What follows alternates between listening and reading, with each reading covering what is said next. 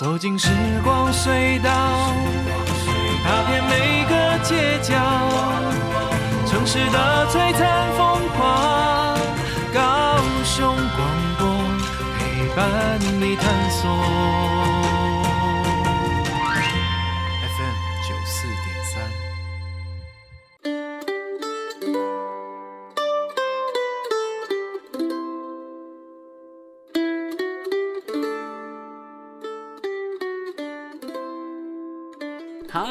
家好，欢迎来到九四三人生小剧场，我是汉轩。不晓得伙伴们在这个星期过得好吗？希望大家都过得很好。今天呢，汉轩为大家邀请到了两位好伙伴来到了我们的节目当中，要来跟大家分享他们的人生小故事。那他们的人生呢，其实走在正精彩的时候，因为在两位呢是大一的学生，来自于树德科技大学的艺术管理与艺术经济系的两位学生。那这一次呢，我们做了一个很特别的事情，是我们把一个演出变成了线上的方式，要跟大家一起来分享。我们请他们来跟大家自我介绍一下。嗨，我是敏佳。嗨，大家好，我是妙宇。今天呢，特别邀请到两位来到我们的节目当中，就是想要请你们两位来跟我们分享一下。我们其实在这一个学期里面，我们做了一出戏，这出戏叫做《下一站》。新村二街非常好，配合的非常好，超有默契的。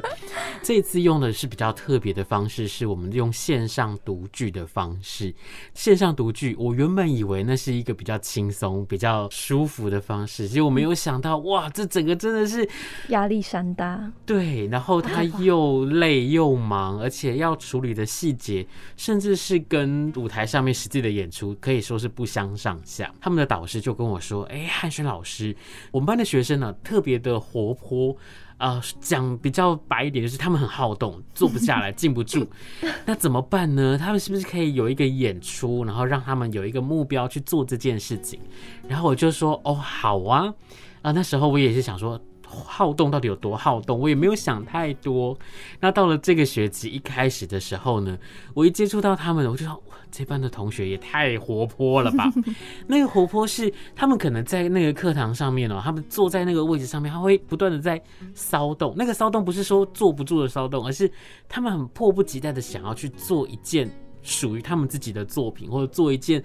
可以很热血的事情，所以在那一天我就告诉他们说：“好啊，那要不然我们这次来，我们找一个主题，我们来做一些不同的呈现。”就在那个时候，我们就决定我们要来做眷村这件事情。哇，隔了一个礼拜之后，我就看到所有的同学们非常认真的去找出了很多跟眷村相关的资料、照片，只差没有把那些火锅啊，把那些食物带到现场跟大家一起来分享。然后我就想说，哇，这么认真在做这件事情，那好啊，那我们就来认真的做。所以今天呢，为大家邀请到的是，在这个演出当中，他们两个是呃演员。那这两个演员呢，整个过程当中，我觉得他们两个是非常的认真，所以特别邀他们两个来，然后跟大家来介绍、来分享。学习表演、接触表演，它其实一点都不难，最难的事情是你愿不愿愿意走进来这一块里面，或者是说走进来之后，哈哈哈哈掉入了。陷阱之类的，好，好，那我们是不是可以先请两位来跟我们分享一下？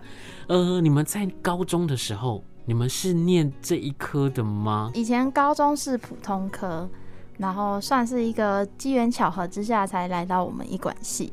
然后原本是想要读大众传播，可是发现艺管系其实跟大众传播也没有什么不一样。会发现说来到这里也是向大众去传达说我想要告诉大家的故事。嗯。那敏佳呢？敏佳是我的，就是呃小学妹，是，但是在我我不是念她那个科系的，但是我们是在同一个学校。我以为老师你要夸我是得力小助手。欸、对，我是读舞蹈的，但是也是跟表演蛮相关的，嗯、都是要面对观众这样子。但其实我们主任之前就有跟我们讲过，其实舞蹈就也是在演戏，就是要演给观众看，就算。如果你今天跳是一支开心的舞，你今天就算是刚失恋还是怎么样，你一定就是要演出来。是因为我觉得，其实舞蹈对我来说，或者是我在每一次看到舞蹈的表演的时候，我都觉得真的还蛮辛苦的。这个辛苦除了一个是在体力上面，或者是在学习的过程当中，我觉得最辛苦的一件事情是。像我们想讲一个故事，或者是我们想要讲一个情绪，我们可以用说的。我现在好难过，我现在好开心，我现在好怎么样？可是舞蹈必须要竭尽所能的去表现出来，让所有的观众去感受到，真的很难的一件事情。然后要跨足到不同的领域去，特别是像艺术管理的这个行业里头去，我真的觉得那是一件真的蛮辛苦的事情。对，因为舞蹈的人真的都还蛮好动的，就是。全部都是过动的，然后艺馆其实就是作者，嗯，企企划策划那些其实。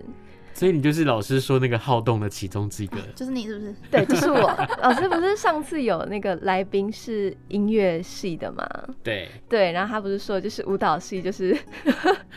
对，我们都是这样，几乎啦。是是。那妙宇呢？妙宇其实你在普通高中念书，嗯、然后后来来到了学校之后，其实在学校看到你的那种表现是投入在每一个不同的，不管是制作或者是课程当中，所以你是在。这个过程当中，你看到了你自己很喜欢的东西吗？我觉得这跟选的组别也有关系，因为我现在选的是戏剧组，然后我同时有兼任另外一个 podcast 组，然后刚好就是戏剧跟 podcast 都是我接触的东西，平常有在听一些 podcast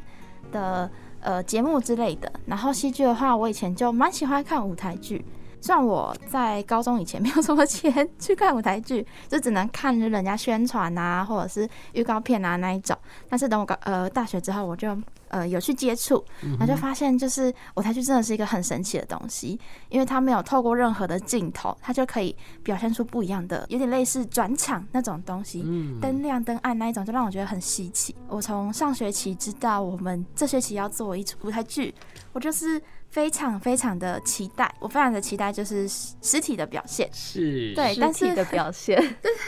但是线上，就这样，其实也是有期待到，因为我们上学期其实就参与了一个比赛，就是一个类似舞台剧的比赛这样子，然后我觉得我可以再做得更好，就是我会可以更有成长，可以做得更好，对，但是我因为我毕竟是普通科，然后我从以前就对于 外在表演就有一点呃畏惧嘛。就是会放不太开这样子，但是就是敏佳还有其他同学啊，你们是呃表演就是表演类型的，所以就是会教我很多，就是受益良多这样子。然后后来改成线上的时候啊，我是有就是推荐老师们可以做类似广播剧，因为我觉得我我接受一点配音，对，然后我觉得说如果用只用声音表现的话，我应该可以表现得比看看我外在还要好吧。这样子、欸、怎么那么没有自信？我觉得很棒啊，啊！可是我就就嗯，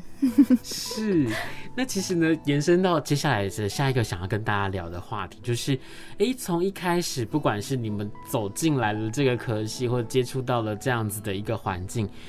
跟你以前喜欢的，又或者是现在你喜欢的东西，是不是不太一样了？比如说你喜欢的表演，又或者是比如说像敏佳，你以前喜欢的一定会是舞蹈，对吧？嗯。那可是现在，当你在跨到了另外一些不同的领域里面，因为其实，在艺术管理里头，它可能包含了各式各样不同的东西，有音乐，有戏剧，有舞蹈，然后甚至有策展等等的东西，它应该是开启了另外一个你不喜。不是以前这么常接触的视野，对吧？对，不是，嗯，该怎么讲呢？就是因为接触的太多太广，然后反而这一次的制作是戏剧，就觉得说，哎，跟我的之前的舞蹈好像有那么一点点的有交流，就不是像策展啊或者是音乐那么的，就是那么遥远。嗯哼，嗯哼，对，所以其实这一次戏剧就是。觉得啊，找到我的归属，但也只有仅此于这一堂课，其他课就是在睡觉 啊，讲实话 啊，其他课就没有来了。好，那那其他的老师如果听到的话，你们就知道了，好不好？他们都知道，他们都知道的。但我们这次主题是眷村。那其实这个主题一开始，我们其他人说同学啦，还有包括我，我们都对这个没有什么感兴趣，就是说这个主题很难发挥，嗯，所以所以我们就就是大家都懒懒散散的这样子。可是到后面就是越来越多东西出来之后，就会去想说，哎、欸，好像越来越有怀念的感觉，好像就是越来越跟他有共鸣，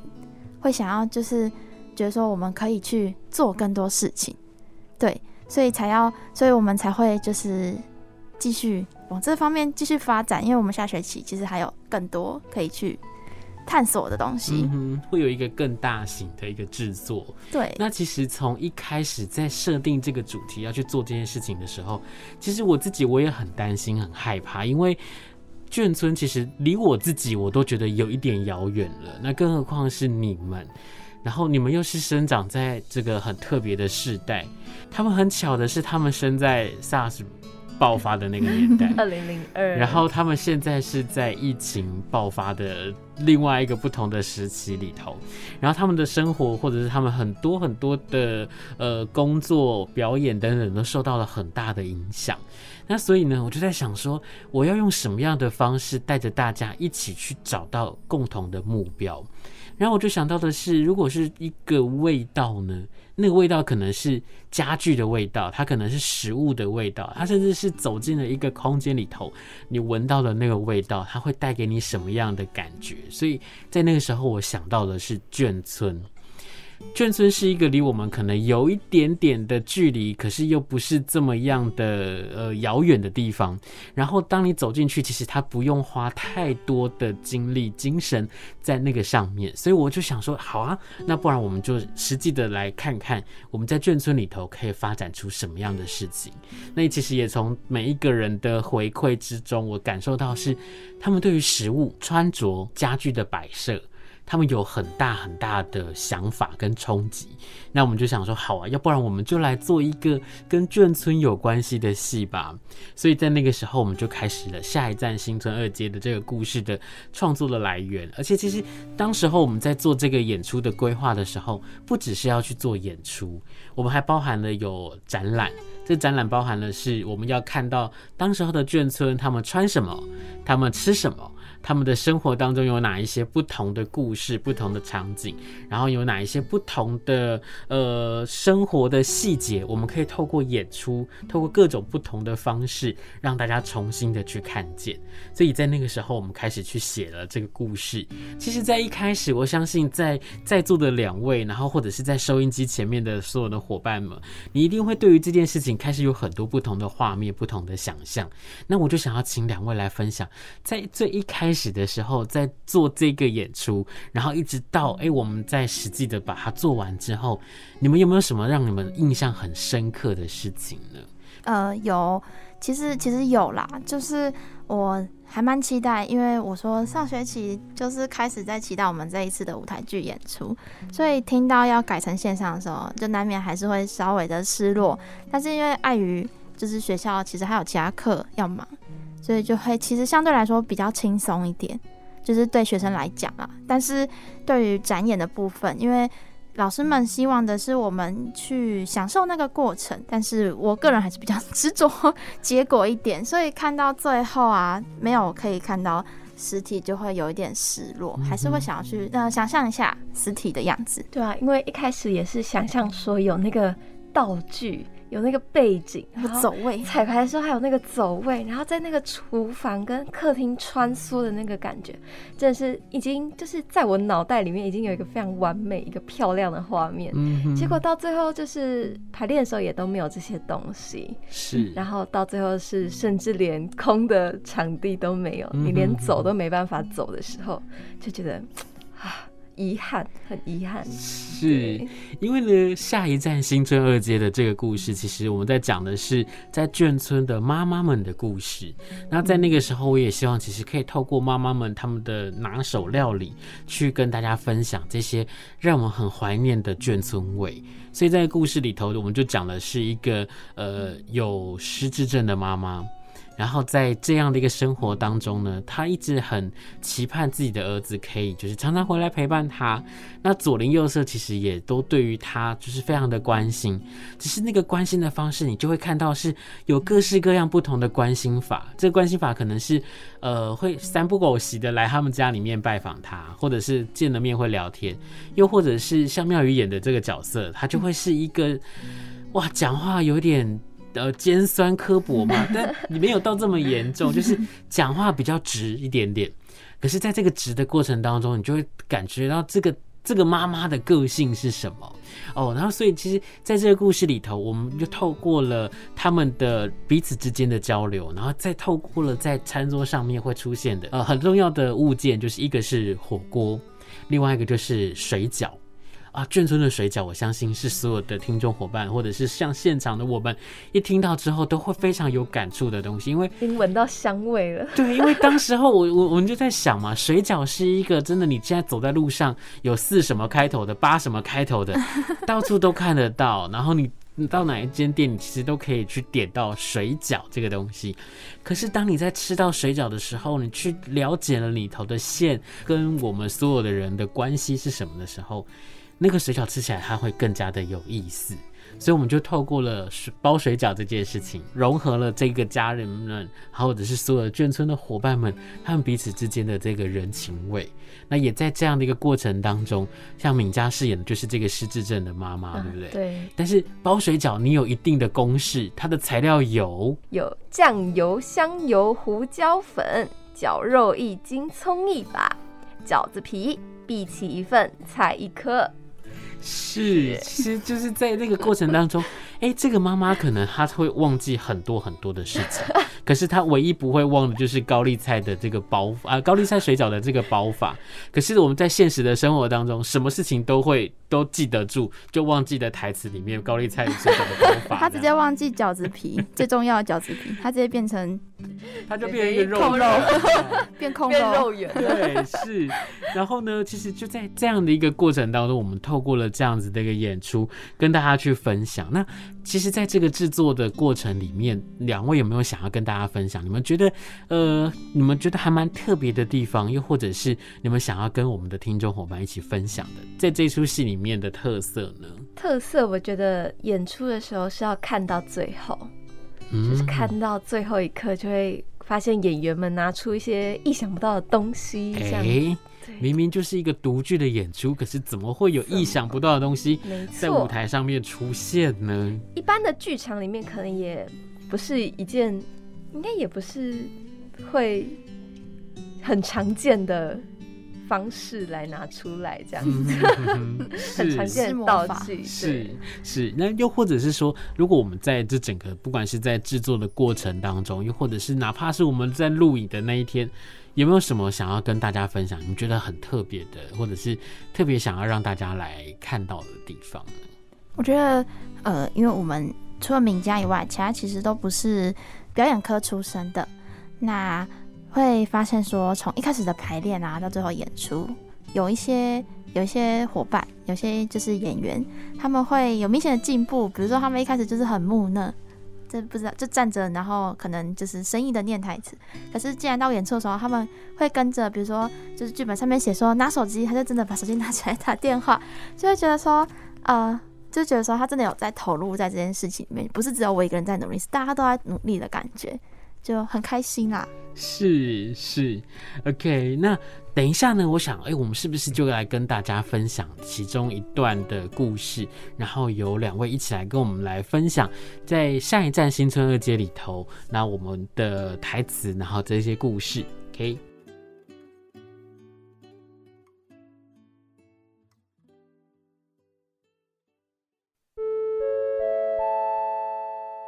各位国光新村的同胞们，早安！这里是村长广播。今天是中华民国一百一十一年五月一号。今天没有什么特别的事要宣布，重点还是要提醒大家：保密防谍，人人有责。哎呀，这个村长也真是的，什么没有特别的事呀？明明今天就是个大日子。拿出手机拨着电话，但对方没有接听。陈大姐及傅阿姨走上场。这也奇怪，我说这会以前，以前吴太太不都早早就缴了吗？最近都要拖到咱们来催促，你看这会不会有什么问题呀、啊？哎呀，可能就不方便吧。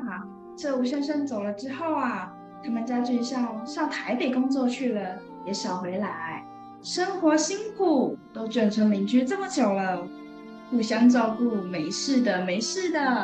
哎。说的我好像尖酸刻薄、不顾情义似的。你看啊，他昨天不还交代我上市场帮他买颗高丽菜吗？我这一砸，就是帮他挑个最大颗、最脆嫩的。你说哪里不照顾他啦？我哪里说你不照顾他啦？你可是最照顾我们的姐姐呢。哎，好啦好啦，别闹啦，咱们赶紧去瞧瞧吴妈妈吧。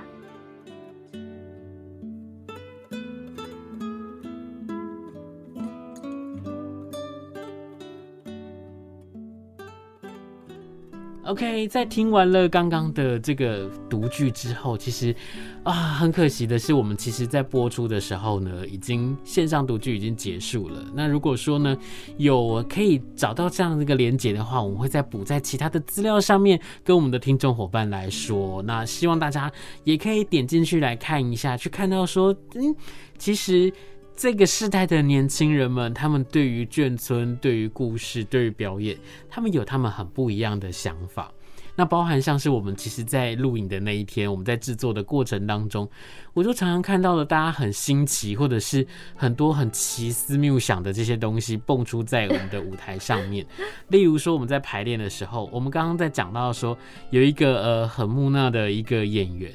哦，然后呢，他其实就是一个没有办法放开自己。然后有一天，我们就在说，哎，我们在排练。他在排练的时候，他拿一个那个高丽菜，拿一颗高丽菜要给给，就是给这吴妈妈。然后这在那个排练现场也没有高丽菜啊，他就是提了一个大概十六寸的那种音箱吧，手提音箱，对，那个音箱很重，非常重。可是他就真的是很呆哦，他就这样拿着说，啊，可是这个是我我妈妈交代我要拿来给你的。而且没有那个同学是就是身材有点小直，就是很瘦的那一种，然后又拿着那个很感觉很大的那个音箱，这样子真的是。对，然后就是我，我在那个当下，我看到的是他还不敢把它放下来，因为在他的眼中，他的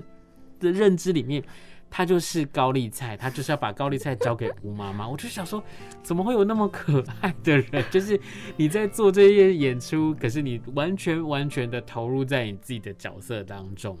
然后也也有很多的时候，其实在呃，我们当时候把成品做出来之后，我们开始去看。看了一次，看了两次，其实我每一次在看的时候，我每次都会有不同的感动，包含像是刚刚我们讲到的，同学们可能从一开始那个那个呃那个表演是不成熟的，又或者是说我们在念这个台词的时候，那个感情是没有办法投入在里面，因为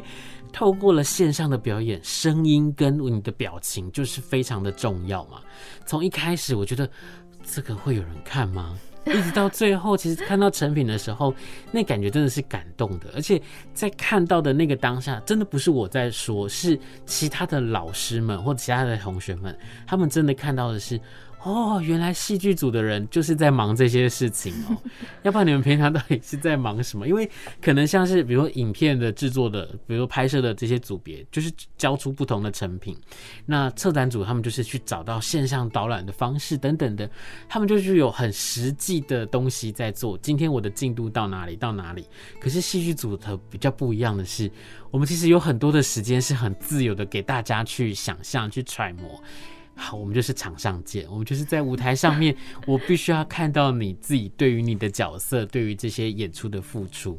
那我也想问问敏佳跟妙宇是，你们在准备这个角色的时候，你们有做了大概哪一些功课，或者是你们其实在这个准备的过程当中，有没有让你觉得印象很深刻的事情呢？敏佳有去看那个、啊《光阴的故事》，为了就是这部剧。对，其实我。很多角色看到这个剧本的时候，很多角色的想象都是从《光阴的故事》里面去联想的，对。但是，嗯，自己讲说是六十岁的妈妈这样子，然后就是想到我们自己家里就有六十岁的妈妈，还有我的阿姨，然后我就问他们说，就是我去观察他们，他们六十岁的人是怎么样去表现各种事情。然后他们就是给我一句，就跟正常人一样啊。他们很年轻啊，而且我阿姨还会就是拿那种智慧型手机看那种情爱小说，纯爱的那一种。然后就其实六十这个时候的六十岁的妈妈，其实也没有那么的遥远。对，嗯嗯、其实也是跟我们生活很贴近，可是比较遥远的就是失智症的部分。嗯，觉得这个是真的是比较，就是做了蛮多功课，但其实现在也不是很清楚的一件事情。嗯、哼哼哼对，很难揣摩。对啊，嗯、因为有太多样貌了。就是对。是那妙宇呢？我自己是我有去看一些呃有节目去访谈眷村的那个老一辈的部分，嗯，对，然后去学他们讲话，但是呃好像也没有学很正确啦，对，口音嘛，对，有点有点难学，所以我只好用我记忆中比较符合这个角色的方式去讲。那呃，也没有多做什么，就是凭印象演出。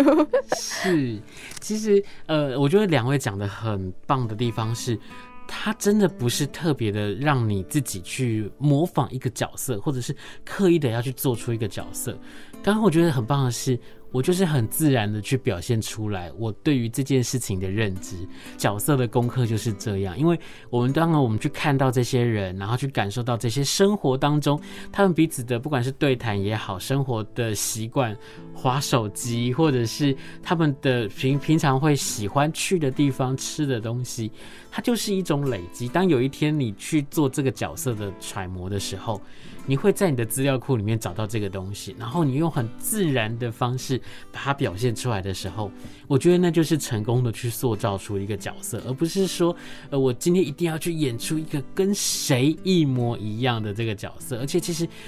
刚刚在聊的过程当中，我们也听到的是，现在的六十岁跟可能十年前、二十年前的六十岁，它又是一个很不一样的阶段了。就是现在的六十岁看起来真的很年轻。以前我们在看到这个角色 写六十岁，我们可能就会是，哎呀，我们觉得呀是怎么样啊？没有哎、欸，其实现在的六十岁都是非常非常的健康，非常的硬朗，然后很 fashion。对，所以我觉得其实真正在着重的这个点是他们的这些生活当中的小细节，我们怎么样在故事当中或在表演里面让大家去看见。其实我也看到是你们在呃对于台词上面，又或者是对于这个台词的表情啊，或者是他们是要去注重人跟人之间那个互动，我觉得你们把它做的还蛮好的，所以就是觉得哎、欸，今天来做这个访。我也趁这个机会好好的称赞一下你们，感受到了。是，那刚刚我就讲到说，其实这里面还有一个很重要的点，就是失智症。那其实失智症在我们的生活当中，很多的时刻可能不只是失智症，有的时候可能是真的年纪大了一点，然后比较容易健忘。这也可能是其中一个一个关键，所以我们其实也很想要透过了这出戏，呼吁大家，或者是请大家多去关心身边的这些不同的人事物，甚至是呃，我们可以多一点点的耐心跟陪伴，去陪伴我们的长辈们。我觉得那是我们在这个戏里面很重要想要传达的这个东西，因为失智症其实我们在这个戏里面没有太多的篇幅去告诉大家失智症它有多严重，它的病症会怎么样。可是我们其实透过了失智症的这个关键，我们让这一个村里面的人们，他们都更加的去爱彼此，然后更加的愿意花自己的时间去陪伴，不管是不是家人。只要是在这个村子里面，在自己身边的人，就是值得去付出你的爱跟关心的人。其实这也是我们在这个演出当中，我们最想要跟大家分享的。真的有机会，我们真的可以把很多的事情，把梦想付诸实现。就像是我们这次听到的下一站新村二街，有机会我们可以变成实体的演出，跟更多的人一起来分享。那今天呢，很谢谢我们两位伙伴来到我们的节目当中，来跟我们来分享他们在下一站新村二街，也在学校里头他们学到的、看到的，或者是他们在演出的时候，他们表演出来很多不同和精彩。那今天很谢谢两位来到我们的节目当中，跟我们一起分享，谢谢，谢谢。那我们是九四三人生小剧场，我们就下周见喽，拜拜。